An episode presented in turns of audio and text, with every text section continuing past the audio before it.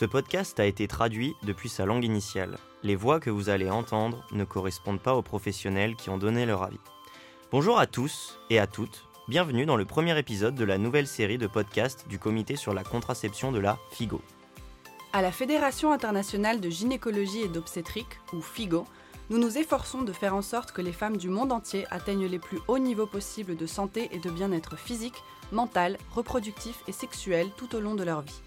Nous sommes en train de développer une plateforme numérique pour améliorer la participation des partenaires et étendre les collaborations afin de nous assurer que nous disposons du soutien adéquat pour réussir.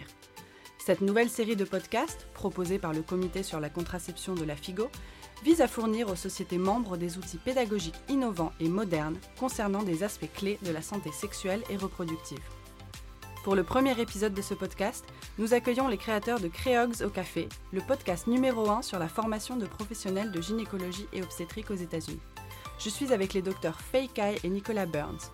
La docteur Kai est en troisième année de médecine materno-fétale à l'Université de Pennsylvanie et le docteur Burns est en troisième année de médecine materno-fétale à l'Université de Washington. Bienvenue dans le troisième épisode de la nouvelle série de podcasts sur la contraception adolescente de la FIGO. À la Fédération internationale de gynécologie et d'obstétrique, ou FIGO, nous nous efforçons de faire en sorte que les femmes du monde entier atteignent les plus hauts niveaux possibles de santé et de bien-être physique, mental, reproductif et sexuel tout au long de leur vie. Nous sommes en train de développer une plateforme numérique pour améliorer la participation des partenaires et étendre les collaborations afin de nous assurer que nous disposons du soutien adéquat pour réussir. Cette nouvelle série de podcasts, proposée par le Comité sur la contraception de la FIGO, vise à fournir aux sociétés membres des outils pédagogiques innovants et modernes concernant des aspects clés de la santé sexuelle et reproductive. Aujourd'hui, je suis avec les docteurs Faye Kai et Nicolas Burns. La docteur Kai est en troisième année de médecine materno-fétale à l'Université de Pennsylvanie et le docteur Burns est en troisième année de médecine materno-fétale à l'Université de Washington. Dans les deux derniers épisodes de cette série, nous avons abordé la grossesse chez les adolescentes en tant que problème de santé publique et ses implications pratiques au sein de la population adolescente. Dans le troisième épisode de ce podcast, nous nous entretiendrons avec le docteur Nicole Tyson sur les avantages des contraceptifs spécifiques pour les adolescents, et elle répondra à nos questions. La docteur Tyson est membre associé du comité de contraception de la FIGO, ainsi que responsable de la division de gynécologie pédiatrique et adolescente à la faculté de médecine de l'université de Stanford. Bienvenue, docteur Tyson. Merci pour l'invitation. Merci d'être ici. Nous savons que la contraception peut être utilisée pour prévenir les grossesses non désirées. Mais les adolescentes peuvent-elles en tirer d'autres avantages? Absolument. Nous savons que les premières règles surviennent en moyenne entre 11 et 12 ans. Alors une personne qui a ces règles aura 456 cycles menstruels au cours de 38 ans. Cela veut dire littéralement 6,25 années de vie passées à saigner. Cela est éprouvant si on souffre de, de, troubles hémorragiques tels que la maladie de von Willebrand ou d'autres coagulopathies qui se révèlent souvent au moment des premières règles.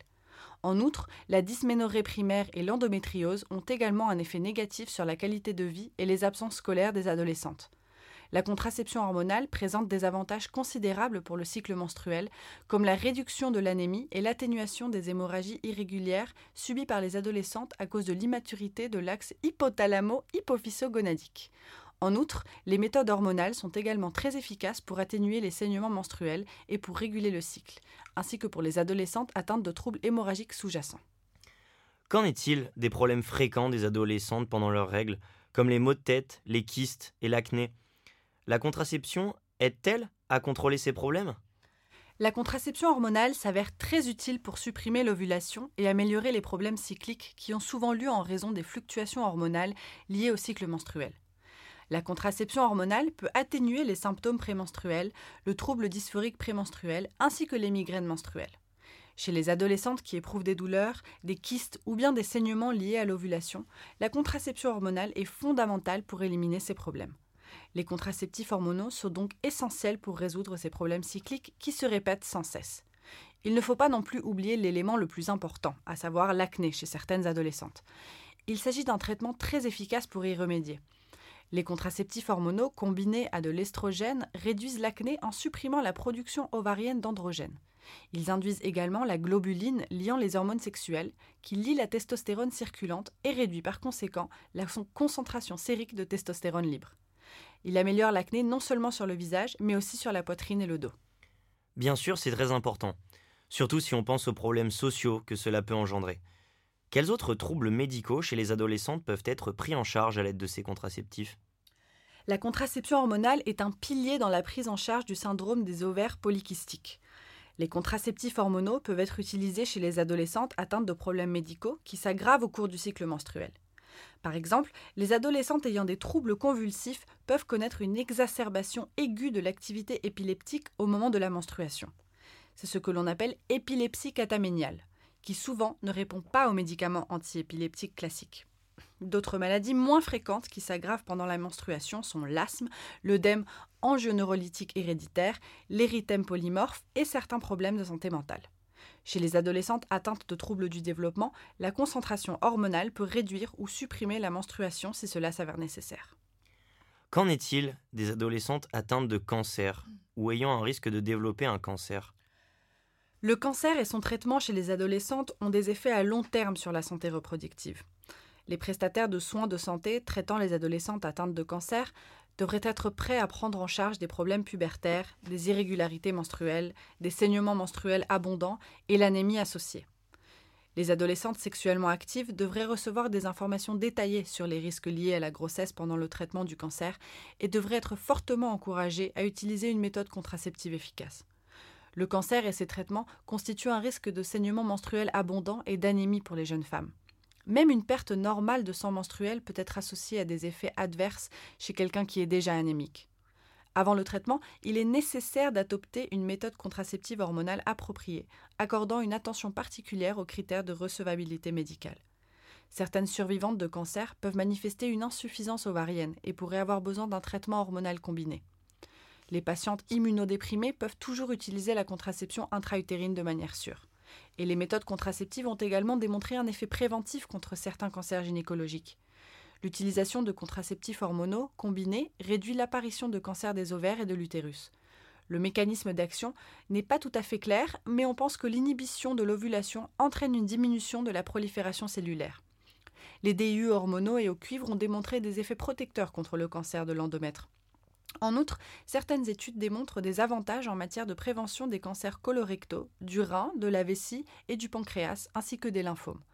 Il pourrait y avoir une faible association entre les contraceptifs hormonaux combinés et le risque du cancer du sein. Toutefois, les implications cliniques de cette observation restent incertaines en raison de biais potentiels des études. Notamment, la plupart des données démographiques sur les contraceptifs hormonaux actuels n'ont démontré aucune hausse du risque de cancer du sein.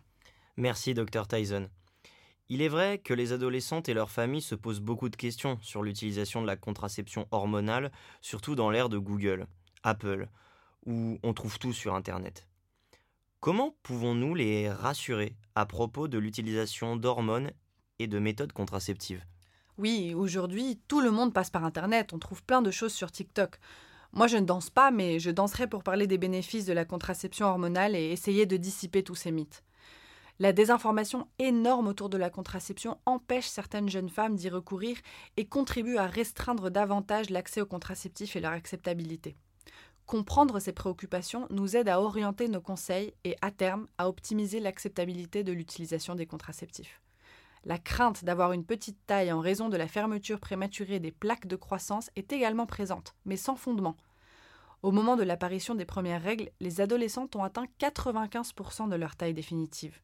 Les parents et les adolescentes craignent également que la contraception provoque l'infertilité ou des difficultés à concevoir plus tard lorsqu'elles souhaiteront devenir mères. Cependant, nous savons que tous les contraceptifs hormonaux sont réversibles et que la fécondité, définie comme la capacité de tomber enceinte au cours d'un mois donné, revient en quelques mois au taux des cohortes du même âge. Des études ont démontré que les taux de grossesse sont pareils entre les personnes ayant utilisé des méthodes contraceptives et ceux qui ne les ont jamais utilisées. La crainte d'une prise de poids est aussi commune, mais aucun lien de causalité n'a été établi. Formidable, merci beaucoup pour ces explications, Dr Tyson. Merci d'être venu sur le podcast aujourd'hui et d'avoir partagé vos connaissances. Cela conclut notre première série de podcasts. Nous espérons avoir parlé d'aspects clés de la contraception adolescente avec ces trois podcasts. N'hésitez pas à partager ces podcasts avec vos collègues et à nous contacter via communication.figo.org si vous avez des suggestions sur ce que vous aimeriez que nous abordions dans les prochains épisodes. Vous venez d'écouter le troisième épisode de la première saison de podcast de la Fédération internationale de gynécologie et obstétrique à propos de la contraception chez les adolescentes. Merci.